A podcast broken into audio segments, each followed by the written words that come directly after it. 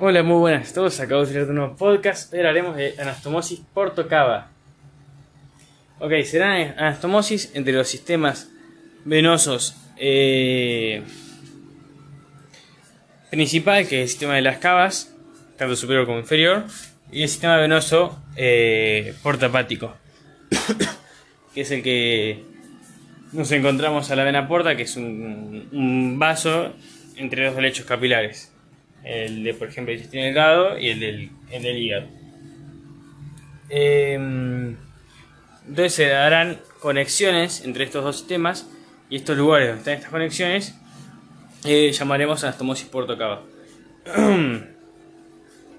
¿Por qué son importantes? Porque si alguno de los dos eh, sistemas me falla, gracias a esta anastomosis, la sangre de esto de, no sé, por ejemplo, que el sistema porta no falla, ¿no? Bueno, si este no falla, la sangre de lo que es eh, el estómago no puede ser eh, drenada o, se drena con dificultad. ¿Por qué? Porque tenemos al sistema porta que, que, era el que lo drenaba, que está, está roto, o sea, no anda.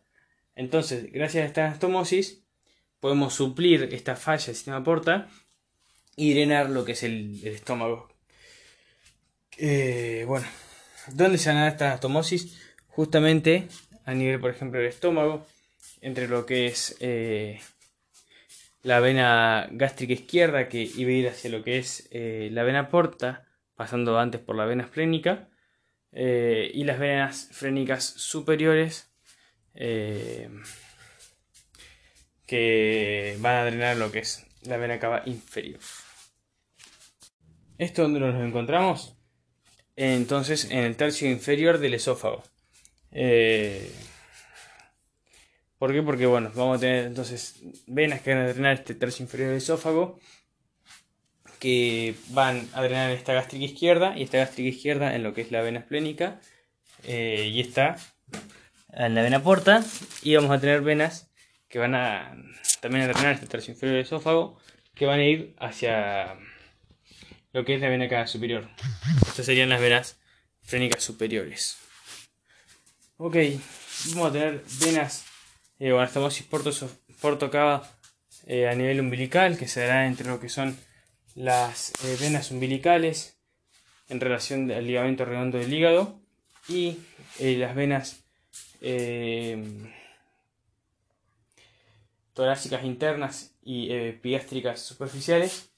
Me parece eh, venas epigástrica superficial y vena torácica interna, perfecto.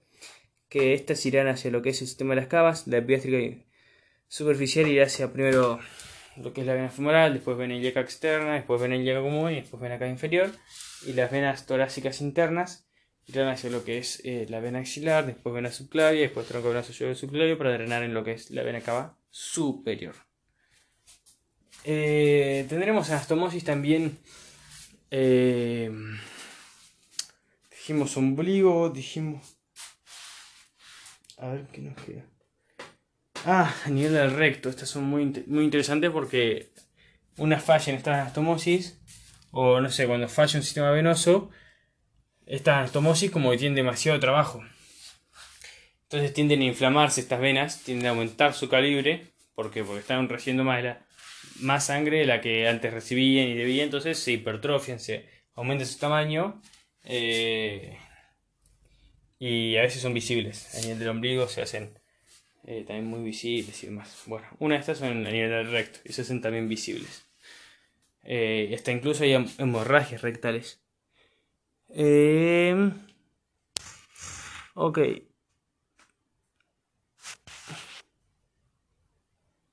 Eh, se dará entre lo que es la vena rectal superior que drena el sistema eh, cava, primero drenando, lo que es la vena mesentérica inferior y después la vena esplénica y después la vena cava, perdón, la vena porta, porta, sistema porta, y las venas eh, rectales medio inferior que sigan para el sistema de las cavas, drenando la vena ilíaca interna, vena ilíaca común y después la cava inferior.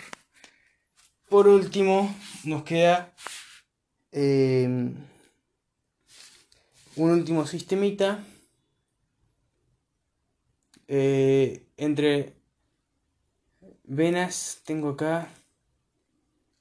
Mm, anastomosis paritoperitoneales.